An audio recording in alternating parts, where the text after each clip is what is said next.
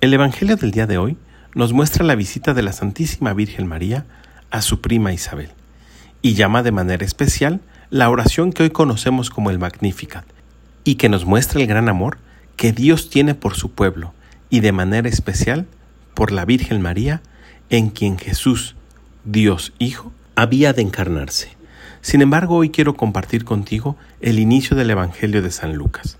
María la Virgen, a pesar de estar embarazada, decide visitar a su prima Isabel para ayudarle y servirle, dado que estaba embarazada esperando a Juan el Bautista y su edad avanzada.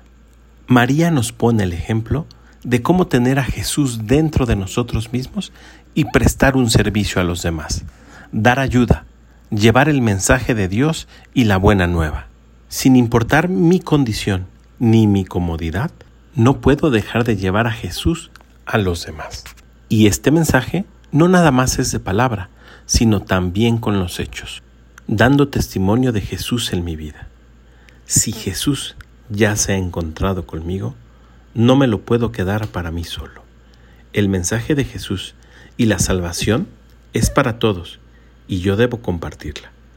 Que tengas un muy buen día y que Dios te bendiga.